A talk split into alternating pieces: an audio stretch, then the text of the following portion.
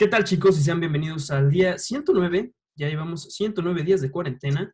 Y hoy tengo el gusto, como otro sábado de invitados, de tener conmigo a Natalia Ruiz. ¿Cómo estás, Natalia? Bien, ¿y tú? Bien, bien, sobreviviendo. Qué bueno, qué bueno. Igual, igualmente. ¿Te parece que comencemos? Sí. Ok, Natalia, ¿cómo te enteras acerca de toda esta onda del coronavirus? ¿Cómo te enteras acerca de que, pues, para empezar, todo se empieza a cerrar? Ah, pues realmente, o sea, yo no vivo aquí, o sea, o sea, sí vivo aquí, pero no. Estoy estudiando en Estados Unidos, entonces eh, de todo lo que me entero es realmente eh, por allá, no por noticias de México ni nada. De hecho, yo cuando me regresé, este, pensé que todo iba a estar bien o normal aquí, pero no. Entonces, pues nada, o sea, ya me mandaron un correo de mi escuela, este, básicamente diciéndome que el resto del semestre estaba cancelado y que, bueno, eh, me daban cinco días como para alojar, este, bueno, desalojar el, el, el, cuarto en el que me estoy quedando, me estaba quedando. Y pues nada, o sea, realmente tuvimos varias juntas este, con, con mi entrenador, con mi escuela, etcétera, y pues este, a comprar boletos y realmente, o sea, fue la verdad súper rápido, eh, no me lo esperaba nada. Y, este, y bueno, ya eh, me regresé y bueno, me aislé dos semanas, este, porque bueno, tomé avión, eh, estuve en contacto con mucha gente allá para poder pues, mudarme y todo, ¿no? Entonces, este, me aislé dos semanas y pues bueno, fue que fueron saliendo noticias de, de cómo iban avanzando todo esto, pero realmente fue a través de mi escuela, o sea, no, no fue por otro lado. Ok, y ahora, ¿cómo cambiaron mucho los, los panoramas de ver cómo, estabas, cómo estaba sucediendo esto en Estados Unidos a cómo estaba sucediendo en México? ¿O cómo fue tu visión? Realmente no, o sea, digo, es súper diferente, o sea, son países súper diferentes y lo manejaron de maneras distintas, pero eh, bueno, allá fue instantáneo, o sea, realmente cuando empezaron a ver las cosas que se estaban poniendo mal y bueno, es uno de los países más visitados del mundo, o sea, supongo que actuaron mucho más rápido que aquí en México. Eh, te digo que me vine, me aislé dos semanas y yo justo terminando mi aislamiento pensé que yo ya iba a poder salir aquí. Pero no, o sea, realmente se tardaron todavía dos semanas como para eh, dar ese aviso como que todo se iba a parar. Entonces, realmente sí siento que hay diferencia en cuestión de eh, tiempo. Digo, ahorita Estados Unidos no está mejor que México, está peor, pero al menos en donde yo estaba, pues sí es, es mucho con, con, contraste en, eh, en, cuestión de cómo manejaron las cosas y todas las medidas que han tomado. Entonces, eh, digo, no digo que sea mejor, pero creo que se hubiera podido evitar muchas cosas este, si lo hubieran hecho como al mismo tiempo que allá. Ok, ahora cuéntame, eh, ¿Cuál fue el último lugar que pudiste pues, pues visitar de manera normal, sin tener la presión del COVID o de que, de que te pudieras arriesgar antes de todo esto? Pues allá realmente, eh, digo, mi vida es súper eh, pasiva allá, supongo. O sea, realmente no salgo de mi escuela. Este, tengo clases, tengo entrenamientos. Y realmente donde vivo, digo, está muy cerca de Chicago, pero pues, o sea, la verdad es que no salgo mucho. Entonces, realmente, o sea, la última, el último lugar en el que estuve así, sin presión de todo eso, eh, supongo que fue Chicago, o sea, la ciudad en general, fue un mall.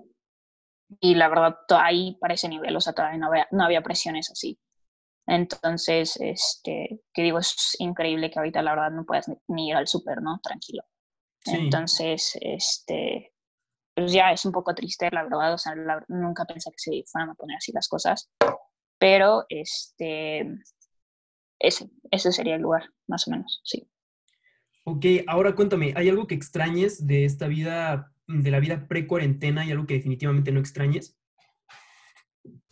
Mm, realmente, o sea, no, no siento que haya algo que no extrañe, o sea, supongo que sí, ahorita es un poco agradable el, el, hecho de que tengas un poco más de distancia con la gente. Este, luego muchas veces como que era desesperante que la gente, o sea, no respetara espacios personales, supongo, o sea, puede ser muy tonto, pero realmente es algo que siento que para mí, o sea, afectó positivamente mi vida, pero en realidad todo lo extraño, o sea, dejé de ver mucho a mis amigas, o sea, todas mis amigas realmente eh, no poder ni siquiera ir tranquilo al súper. O sea, la verdad es que siento que ahorita es más lo negativo, en realidad, lo que ha pasado. Ok. Eh, ahora cuéntame, ¿qué extrañas de tu, de tu campus? Mm, pues supongo que poder ir a clases, realmente me costó mucho trabajo adaptarme eh, al sistema de Zoom y todo eso, porque bueno, el idioma tampoco ayuda mucho, digo, aunque no, aunque digo, aunque sepa inglés, o sea, realmente es, es, distinto, eh, tienes que tener mucha más comprensión y bueno, realmente tener todo por internet lo hizo un poco más complicado. Este, entonces yo, yo diría que tener clases y bueno, definitivamente tener entrenamientos. O sea, para mí el fútbol ha sido como mi desahogue de toda la vida. Entonces, este, el tener que parar 100%, no he jugado la verdad en cuatro meses. Entonces, este, extraño muchísimo eso. Digo, en realidad el campus no. O sea, la verdad es que no creo que a nadie le guste vivir con otras 400 personas en el mismo piso. Pero, este, en realidad extraño más las actividades y bueno, el poder estar allá. O sea, realmente sí hay mucha diferencia entre aquí y allá, ¿no? Entonces, este, básicamente sería eso. Ahora, qué bueno que me mencionas esto de las clases en línea, porque ¿cómo, cómo fue tu experiencia? Porque nosotros tenemos la, pues, las, las, clases en línea como las han dado aquí, pero ¿cómo ha sido tu experiencia en otro, pues, en otro país con el mismo método?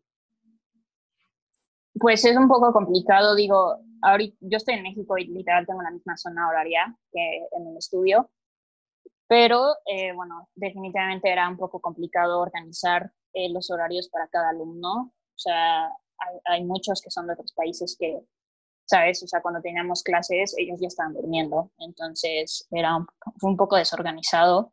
Eh, los profesores creyeron que porque ya no iba a la escuela, o sea, no, ya no hacía nada, entonces realmente no, no nos dieron un poco de respiro, todo fue súper rápido. Este, digo, a estar allá, estar 100% concentrada en tus actividades, o sea, estás solo, eh, no tienes distracciones como aquí en México, ya sabes que estás con tu familia, con tus amigos, etc. Entonces, venir aquí a México a tomar clases, eh, estar con toda mi familia, no sé, estar en mi cuarto, que pues es algo muy tonto, pero realmente sí, sí impacta en tu vida estar en tu casa a estar en otro lado, este, me distrajo mucho. Entonces, este, como te digo, o sea, estaba súper concentrada porque no tengo otra cosa que hacer, nada más juego y estudio.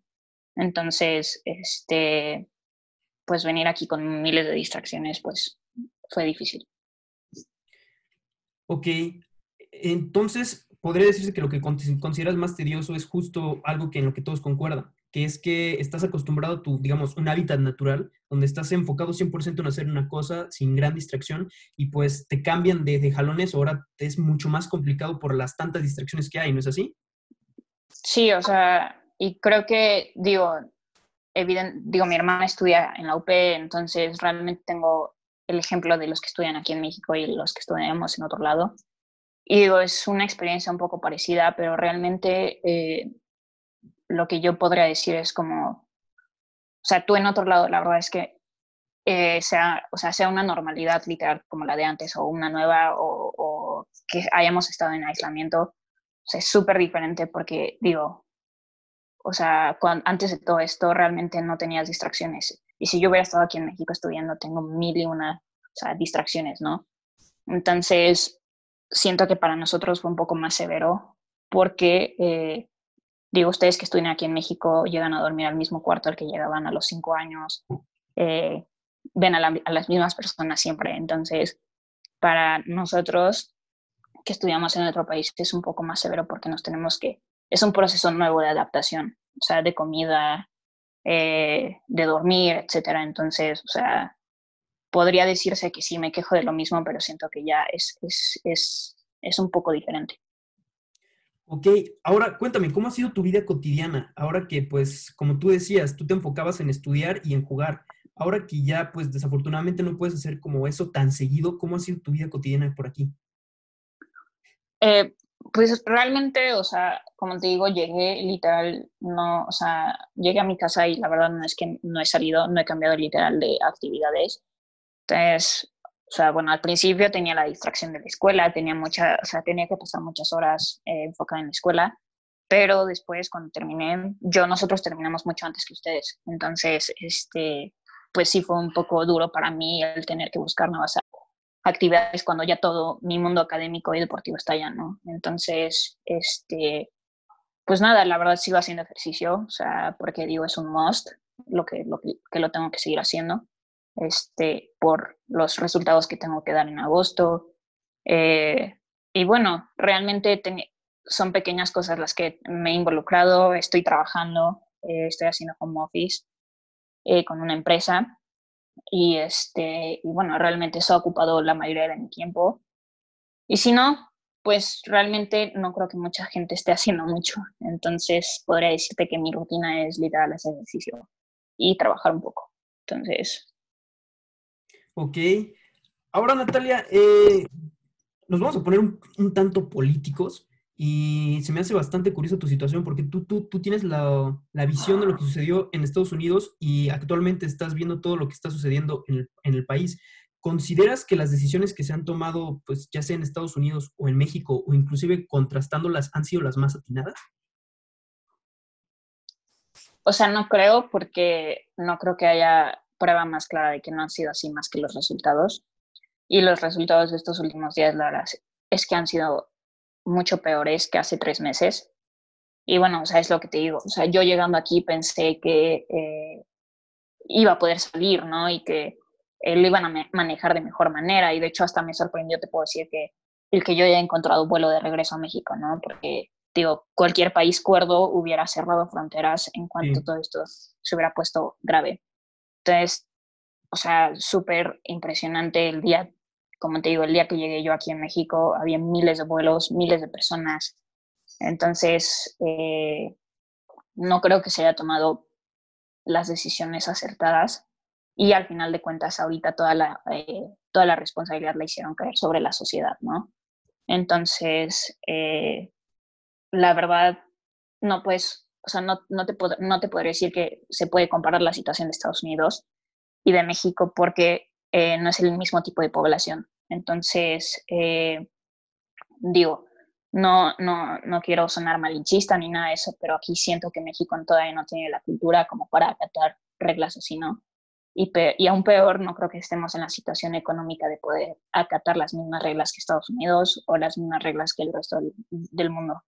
Entonces, siento que fue un poco de responsabilidad y de ignorancia de parte del gobierno en cuestión de dar medidas que evidentemente no nos podíamos adaptar a ellas por el mismo, por el, tipo de país, de país en el que vivimos, ¿no? Entonces, en Estados Unidos, digo, es el peor país. Eh, también tiene que ver eh, qué tan grande es la población, evidentemente. Pero eh, si te digo, mis amigas de allá están como si nada realmente. O sea, salen, salen con amigas, todo está abierto. Entonces, ahorita yo no estoy 100% segura si voy a poder regresar a estudiar. Entonces, te podría decir que eh, ambos países han sido súper, súper irresponsables, pero creo que es un poco más negligente la posición de México por la situación en la que vivimos. Evidentemente, Estados Unidos no tiene el nivel de pobreza que nosotros tenemos, tiene eh, su nivel de educación es mucho mayor que aquí y evidentemente eh, el apoyo del gobierno es un poco más evidente económicamente. Entonces, este, no creo que eh, México haya actuado bien y actuó bien en cuestión de poner medidas así, pero siento que no las ha sabido manejar. Por eso estamos así. Estoy, estoy de acuerdo contigo y la verdad no creo que sea un punto de vista malinchista porque eso es algo que pues realmente muchos hemos visto. efectivamente, México, efectivamente, como tú dices, México no es un país que se, que se caracterice por acatar reglas. De hecho, todo lo contrario. Y como bien dices, eh, si bien Estados Unidos eh, es uno de los peores países que han manejado la epidemia, su población es muy diferente a la nuestra. Completamente de acuerdo. Ellos saben acatar las, las reglas. Nosotros no sabemos acatar reglas. Y prueba de ello lo vemos cuando personas que no tienen necesidad de salir, que, que, que no tienen necesidad de salir porque tienen el, suficiente capital como para, para aguantar una cuarentena, siguen saliendo no nada más para, para ir al súper o ese tipo de cosas básicas, sino salir como si no sucediera nada. Entonces yo creo que eso es prueba perfecta de lo que tú me estás diciendo. Y ahora, justo eh, hablando de eso, eh, ¿Tú qué opinas acerca de, estas noticias de que pues, se está buscando reabrir el país? Como por ejemplo que acaban de anunciar ayer que cambió el semáforo de rojo a naranja. Pues, este, o sea, no, estoy de acuerdo en que lo hayan cambiado principalmente porque digo, yo no me considero una persona de eh, que no pudo haber sobrevivido la cuarentena, pero sí se puso muy difícil para mi familia. Entonces, realmente el cambio de semáforo pues fue o sea, fue algo súper bueno para mi familia en cuestión de eh, que mi papá pudo haber regresado a trabajar, eh, porque son muchos gastos, o sea, realmente siento que aunque tengas el dinero, no hay manera de que la gente sobreviva cinco meses sin ingresos, ¿no?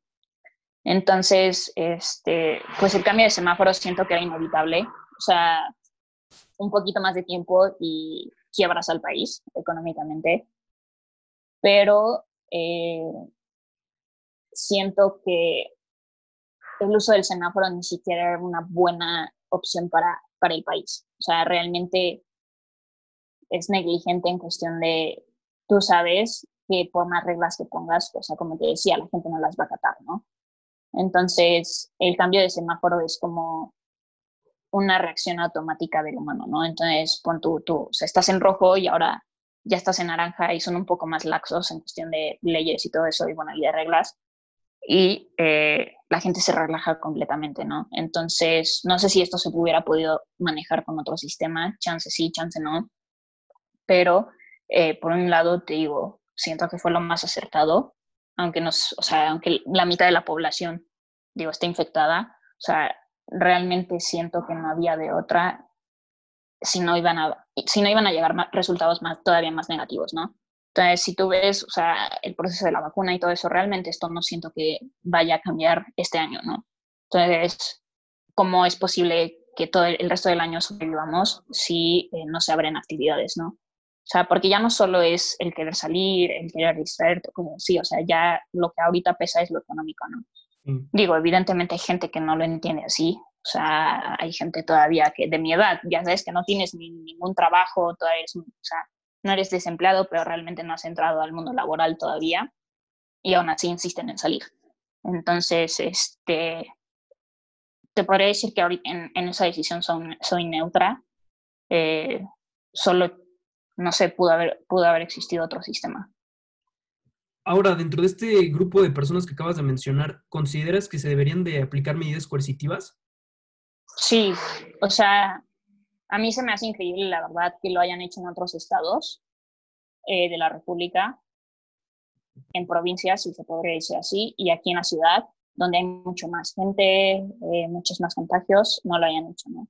Entonces, este, tampoco te puedo decir que la gente de aquí reacciona eh, bien ante, ante pues, el uso de la fuerza, ¿no? Pero, no sé, chance y hubiera sido diferente, ¿no? Digo, en otros estados, como te digo, a mí me sorprendió que lo estuvieran haciendo y la verdad es que funcionó. O sea, a veces ese tipo de estados y no tienen muchos contagios. Entonces, este, podría haber sido, digo, no sé qué tan preparada estén las autoridades aquí para hacerlo sin rebasar límites eh, por todo lo que ha pasado, ya sabes, del abuso policíaco y todo eso, ¿no? Entonces, realmente no sé qué tan preparada estén las autoridades aquí para hacerlo así pero eh, pudo haber sido una opción y chance ahorita estaríamos en otro camino. Ok, ahora tú cuándo visualizas que esto pudiera acabar, toda esta crisis? O sea, pues hay que tomar en cuenta que hay dos crisis, ¿no? La crisis de sanitaria y la crisis económica. Entonces, pues la sanitaria yo creo que esto no acabará hasta que salga la vacuna y como hemos visto las cosas, no será hasta el 2021, ¿no? Entonces, realmente lo que resta del año lo tendremos que vivir así, cubrebocas, con todas las medidas ¿no? que, que nos han inculcado. Siento que eso sería lo más inteligente por parte de nosotros. Pero lo económico, supongo que años. O sea, imagínate todo lo que se ha perdido, cuánto no va a tardar en recuperarse. Y, y, te pongo el ejemplo de mi papá. O sea, ahorita él, aunque ya ha podido, él se dedica, eh, bueno, en la industria de la construcción, y, este, y son de las primeras actividades que se pudieron incorporar, ¿no? Entonces, eh, hasta ahorita, ya que han pasado varios meses, bueno, no meses, varias semanas del semáforo rojo, de que implementaron eso, pues él ha podido salir a trabajar, ¿no? Y hasta el momento no se ha, no se ha recuperado para nada. Entonces, yo creo que económicamente, y digo, mi papá no corresponde al sector de la población que es la mayoría en México, ¿no? Así como tus papás, así como con todos los que estudiamos. Este, no creo que correspondan al sector de la población que es mayoría en México. Entonces, este, imagínate el hacer que todas esas familias se recuperen sabiendo que ellos no tenían un ingreso fijo, no tenían un ingreso muy eh, significativo, ¿no? Entonces, económicamente yo diría que varios años, al menos para que estemos estables. Súper triste, pero evidentemente no estamos preparados para algo así. Sí, completamente de acuerdo. Ahora, cambiando un poquito de, tema, Natalia, tú, como tú bien dijiste, te dedicas al deporte. Eh, estás muy metida en el fútbol. Eh, yo te he visto jugar. Ahora te, pregunto, ¿tú qué consecuencias o cómo crees que, se ve afectado este medio a raíz de esta crisis? Pues mira, justo, o sea, no solo juego, de hecho lo que estoy estudiando eh, está enfocado al deporte. yo me quiero dedicar en realidad a la industria del deporte y creo que fue una de las industrias menos afectadas en cuestión de economía. O sea, como ves, pues mucho de los... Digo, estoy hablando obviamente de eh, deportistas profesionales, ¿no? Digo, yo no soy profesional, yo soy amateur, pero eh, en cuestión de la industria súper grande, ya sabes, ligas europeas, la liga mexicana incluso, o sea, realmente los deportistas no fueron afectados como el resto de la población. Entonces ahí ves una gran desigualdad en cuestión de eh, que realmente la industria es la de entretenimiento, a lo que ellos se dedican, ¿no? Realmente la industria no tiene, se podría decir que no tiene otro impacto más que el de entretenimiento, que es gigante, ¿no? Entonces, eh, pues bueno, fueron los primeros que se pudieron incorporar a volver a hacer lo que hacían, ¿no? Digo, sin público, pero realmente eh, las transmisiones siguen ahí, la gente sigue viendo el fútbol y siguen teniendo ingresos en cuestión. Entonces, a nivel profesional siento que pues sí los afectó en cuestión de que no pueden entrenar, pero digo, ellos tienen más que recursos para poder eh, sustituir su entrenamiento en su casa, ¿no? Entonces, en, esa, en ese nivel de la industria del deporte siento que sí se ha afectado, no puedo decir que no, pero mucho menos que otras industrias, ¿no? Como, no sé, en general eh, la comercial, en cuestión de tiendas, de todo eso, ¿no? Ahí sí la verdad es que siento que fue súper duro el impacto. Y eh, bueno, el deporte en cuestión de amateur, que es mi nivel, eh, te podría decir que fuimos afectados en cuestión de qué va a pasar con nuestro futuro, ¿sabes? O sea, en Estados Unidos, pues realmente tienes cuatro años de vigencia. De, se podría decir que cuatro años de contrato cuando te vas a estudiar en una universidad. Entonces, este, el que esto esté como súper indeciso, súper eh, no claro de eh, saber si vamos a regresar a jugar este año o no, pues nos pone en una encrucijada porque no sabes si te vas a perder tu tercer año, ¿no? Teniendo cuatro nada más. Entonces, este, siento que nos afectó, nos va a afectar más a largo plazo. Ahorita, pues realmente nosotros no vivimos de eso. Eh, entonces, económicamente no nos afectó. Nos afectó mucho en, en cuestión de decir, ¿sabes qué? Eh, si yo me pierdo un año, me pierdo un año de la universidad, ¿no? Entonces, eh, a futuro siento que esto podría tener un poquito más de impacto en nosotros, porque aparte estamos en fútbol de desarrollo, ¿no? No estamos en fútbol eh, que ya está consolidado ni nada, todavía son muchos deportistas. Y te digo, con la empresa con la que estoy trabajando se dedica a eso, se dedica a trabajar con deportistas amateurs. Y eh, te podría decir que con todos los deportistas que he hablado, esa es su mayor preocupación, ¿no? Como, ¿qué voy a hacer? ¿Qué va a pasar? O sea, realmente económicamente no los afectó porque no vivimos de eso, otra vez te digo, pero eh, sí eh, crea mucha inseguridad en cuestión de qué va a pasar. Entonces, muchos de ellos tenían, juegan, en fuerzas básicas y por todo esto se perdieron un año porque realmente en el amateur importa más la edad que la experiencia, ¿no? Entonces, tú por, por tener cierta edad ya no calificas para esta categoría ya no calificas para la otra, este, ya te tienes que mudar a una categoría más grande. Entonces, que tú les hayas quitado todo este tiempo de desarrollo, todo este tiempo de eh, tener la oportunidad de seguir, seguir aprendiendo, eh, sus procesos, realmente es súper duro porque pues se saltaron etapas. Entonces siento que los afecta mucho a futuro en sus carreras. Ok, ahora Natalia, el fútbol femenil es uno yo creo que de, los, de las divisiones más subestimadas dentro del deporte y mucho más en el fútbol, donde pues pues desafortunadamente existe una supremacía pues, masculina, al que más atención se le pone es pues a la, a la, división masculina, cuando a mi consideración yo creo que el fútbol femenil da incluso mejores partidos que los masculinos. Y prueba de ello, por, al menos en este país, es que se les paga unas millonadas a los jugadores masculinos, pero a las mujeres les pagan unas cantidades ridículamente bajas. ¿Tú qué consideras? Como jugadora que se debe hacer para, pues, para impulsar este, esta división que, como te digo, a mi parecer incluso es un poco más, incluso es mejor que la masculina? Mira, creo que, este, y te lo repito, con, en donde estoy trabajando ahorita, eh, de hecho nos dedicamos a eso, nos dedicamos a impulsar a las deportistas y yo más. Eh, mi puesto ahí es realmente enfocarme en el fútbol femenil y bueno, el impulsarlas significa sacarlas de México, ¿no? Entonces es un poco pesimista esta visión porque, bueno, ¿qué más quisieras que quedarte en tu país eh, y hacer lo que más te gusta, ¿no?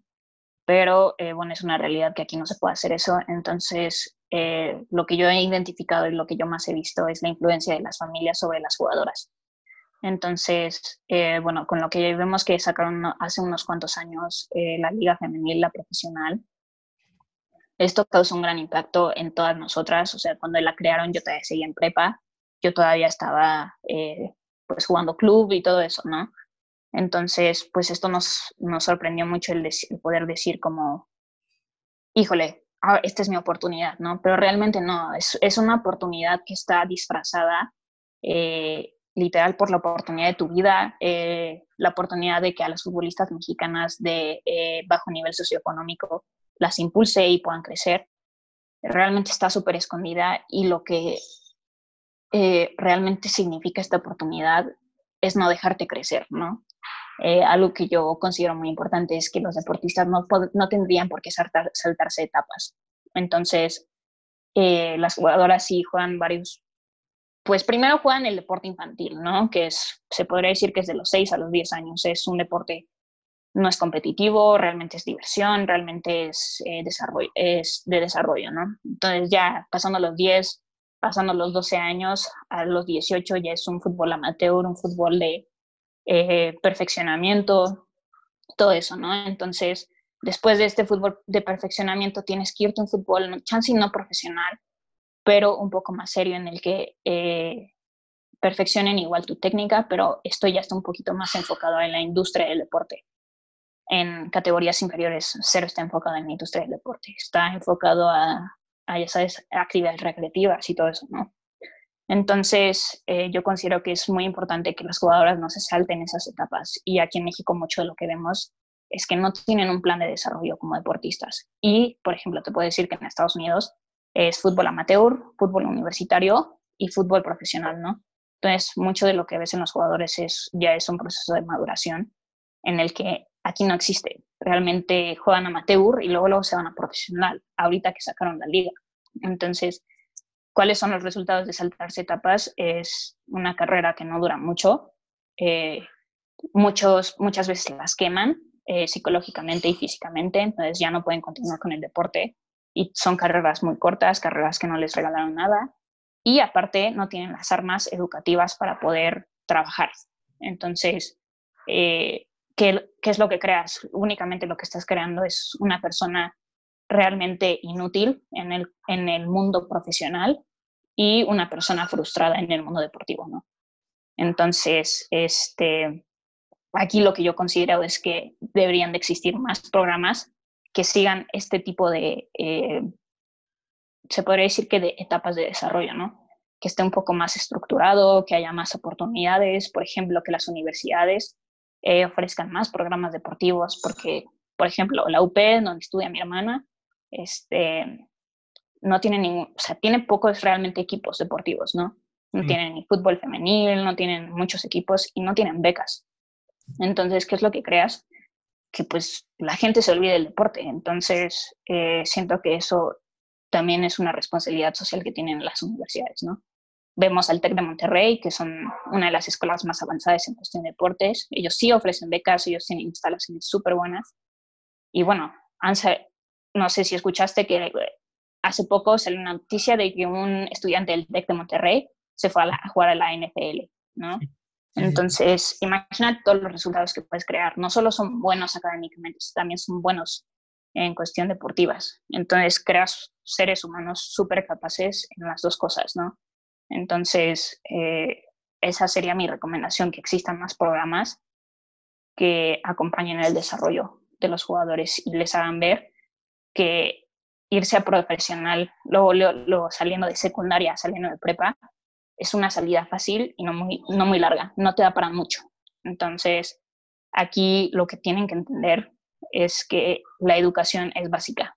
Seas hombre, seas mujer, es básica, ¿no? Y este, por algo nos, a todos nos piden la universidad, ¿no? Entonces, no se puede ignorar ese, esa parte.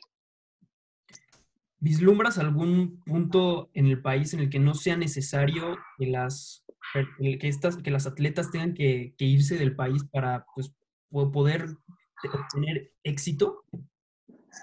Pues mira, justo yo trabajo mucho con niñas eh, de Tamaulipas y de Baja California. Este, y digo, esto también, Baja California es por la, la cercanía que tienen en, con Estados Unidos, ¿no? Entonces muchas agarran experiencia allá y ya sabes, son personas que cruzan y que vuelven a cruzar y que se regresan y así, ¿no? Entonces realmente tienen mucha experiencia y muchas de ahí son jugadoras ahorita de selección nacional. Entonces, este, Tamaulipas tienen un eh, comité olímpico, bueno, no olímpico, sino un comité deportivo, es buenísimo. Eh, la verdad es que tienen mucho apoyo, apoyan mucho el béisbol, eh, la, la, natación. De hecho, con alguien que yo estudiaba, es ahorita una super clavadista. Creo que tú la has de conocer, Iván Lasalle este, pero ahorita es, eh, podría llegar, es, es clavadista panamericana. Claro, y, está, Viviana y Gaby. Sí, entonces, este, bueno, tienen un, un, un, super programa deportivo y compararlo con lo de, pues, el Comité Deportivo de la Ciudad de México, o sea, la verdad es que tuve, yo tuve muchas competencias nacionales donde fui a representar a la Ciudad de México y pues fatal, ¿no? Te dan si tienes que salir de la ciudad, un alojamiento horrible de cero calidad, no puedes ni descansar, los uniformes que te dan, la verdad es que de una calidad muy baja, ¿no? Entonces, eh, si me preguntas, yo creo que un estado aquí en México donde muchas futbolistas no se tendrían por qué ir es en ese tipo de estados porque tienen mucho desarrollo, ¿no? Y en la Ciudad de México te puedo decir que no es un gran estado para ser deportista, a menos de que tus eh, ¿cómo se puede decir? Tu visión no llegue a más, ¿no? No llegue a, a, ser profesional en cuestión, eh, se podría decir, eh, académicamente y deportivamente, ¿no? Entonces, siento que esos dos estados ayudan muchísimo, han ayudado mucho al atleta, pero sigo considerando que para futbolistas eh, mexicanas, la mejor opción hasta ahorita, no siento que eh, haya algo aquí en México que nos detenga para poder irnos, ¿no? Entonces, es, te digo, es una visión súper pesimista, pero es la realidad. Este, yo, o sea, ¿quién, ¿quién mejor que yo, no? Que yo lo viví, este, se tienen que ir de aquí. Esa es mi recomendación 100%. Y hay muchas oportunidades, de verdad. O sea, aunque no sepamos mucho, hay muchas oportunidades. Completamente de acuerdo contigo. Ahora, regresando un poquito a, este tema del COVID, te pregunto a ti, ¿tú qué consecuencias vislumbras que esta crisis nos va a traer en los ámbitos social, económicos, políticos y en este caso deportivo? Pues social, o sea, ya vimos que la sociedad ya están muy marcadas eh, las diferencias sociales y económicas, ¿no? Entonces, qué mejor momento para ver que toda la gente que estamos en nuestra casa somos privilegiados y todos los que están afuera es que no. Entonces hay una gran división social ahorita por ese, por ese tipo de cosas, ¿no? Económicamente, pues obviamente a todos nos va a costar trabajo recuperarnos, o sea, no va a ser lo mismo, vamos a tener que trabajar mucho más. Y de hecho, para la generación de la que nosotros vamos a, a salir ya en dos o tres años de la carrera y vamos a tener que entrar al mundo laboral, esto va a ser súper, súper supongo que hasta para ese momento el, esta crisis económica que estamos viviendo va a afectarnos muchísimo. Entonces, este, económicamente te podrías decir que en un futuro eh, se podría decir que a la, a la, gente que está a punto de salir de la carrera, a la gente que eh, todavía está en años productivos, nos va a costar mucho, mucho trabajo, ¿no? Y, este, y bueno, deportivamente, la verdad es que ahí te podría decir que es súper incierto. O sea, no sé, qué es, no sé qué es mejor, o sea, no saber o saber que esto va va a ir mal, ¿no? Eh, positivamente no creo que vaya bien. Eh, deportivamente se perdieron muchos, muchos fondos. Eh, con este presidente que tenemos, ves que quieren eliminar muchos, muchas fundaciones, muchas asociaciones que, bueno, jalan presupuesto. Entonces, y, uno de esos está incluido, creo que la CONADE, y todo eso, ¿no? Entonces, este, si quitan todo esto, pues evidentemente va a ser súper negativo porque ya no vamos a tener, o ya no van a tener los deportistas eh, presupuesto ni ayuda para poder salir adelante. Entonces, deportivamente yo creo que no hay mucho que hacer y es lo que te digo, la mejor, ahorita siento que la mejor opción para los deportistas es salirse de México. Ok, ahora para concluir esta parte sota, eh, cuando sea, cuando sea seguro salir, cuando no, no exista riesgo, ¿qué es lo primero que vas a hacer tú? Yo, eh, la verdad, o sea, siendo 100% honesta, no podría decirte así como, tengo muchísimas ganas de hacer esto, pero realmente lo, o sea, las dos principales cosas que quiero hacer como cuando termine todo esto es eh, poder enfocarme en lo que estoy haciendo ahorita de trabajo, que es eh, hacer scouting de jugadoras. Por cierto, si alguien más te ve, o sea, estaría súper bien si me pueden contactar o algo así. Ah, si alguien quiere una, quiere una oportunidad así, este, lo primero que voy a salir a hacer es salir a los juegos femeniles y, bueno, eh, scoutear niñas, ¿no? Que ahorita eso es lo, algo que yo no puedo hacer, ¿no? Porque cancelaron todos los juegos, ¿no? Entonces, eh, profesionalmente eso me, me, afectó mucho. Y bueno, la segunda cosa realmente sería viajar. Supongo que eso es, eso es algo que todos extrañamos, bueno, todos los que tenemos la posibilidad, obviamente, eh, viajar. Ok, pues con esto concluimos estas preguntas. Ahora lo que sigue es son unas pequeñas preguntas rápidas. ¿Estás lista, Natalia Ruiz? ¿Qué prefieres? ¿Es online o presenciales? Eh, presenciales, 100%. ¿Coronavirus o influenza? Influenza. ¿Home office o ir a la oficina? Ir a la oficina. Top tres equipos que más te gusten de fútbol. Barcelona, Liverpool y este supongo que Manchester City. Excelente. Pues muchas gracias por haber estado conmigo, Natalia. ¿Algo que quieras agregar antes de concluir? No, bueno, nada más eso es lo que te decía, si hay algún futbolista, algún tenista, algún golfista que te estén viendo o algo así, hombres o mujeres, este, pues que te pregunten por mis datos. Este, yo me estoy dedicando ahorita a eso eh, con una empresa que se llama B1 Sports and Education. Y bueno, eh, nosotros nos encargamos de buscar becas y, en, en Estados Unidos y programas deportivos en Europa. Entonces, este, estaría buenísimo. Igual, estudiantes súper buenos que estén en búsqueda de eh, licenciaturas o maestrías en Estados Unidos, también tenemos eh, el contacto. Entonces, eh, si alguien quiere esta oportunidad, estaría súper bien. Pues ya escucharon, chicos. Si conocen a alguien, les dejo los datos de Natalia en, la, descripción del video. Y muchas gracias por haber estado conmigo, Natalia. Lo, no, a ti, por el interés y por las preguntas. Siento que es algo importante. ¿Vale? Pues con esto concluimos, muchachos, y yo me despido. Nos vemos el día de mañana y recuerden, no salgan de casa.